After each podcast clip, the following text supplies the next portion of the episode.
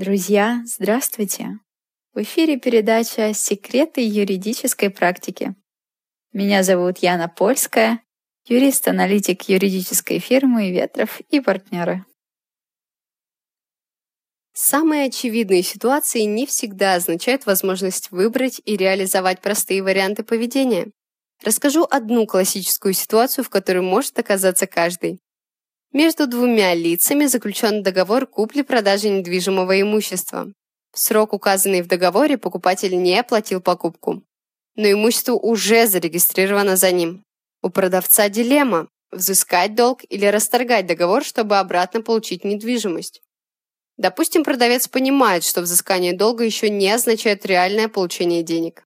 Значит, более вероятен выбор, при котором продавцу интереснее расторгнуть договор в судебном порядке, Кажется, что закон в этой ситуации должен встать на сторону продавца. При неоплате недвижимости продавец может обратиться в суд с требованием о расторжении договора, а суд удовлетворяет такое требование. К сожалению, в практике можно видеть разные ситуации, в том числе и те, когда продавцу отказывают в расторжении договора. При этом суды считают, что неоплата имущества является существенным нарушением договора. Естественно, что такой риск можно уменьшить, если в самом договоре предусматривать и признание отдельных обстоятельств как имеющих существенное значение.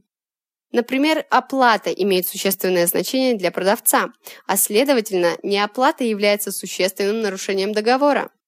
Так и включение в сам договор условий, которые в одностороннем порядке позволяют продавцу отказываться от договора при нарушении условий об оплате имущества покупателем.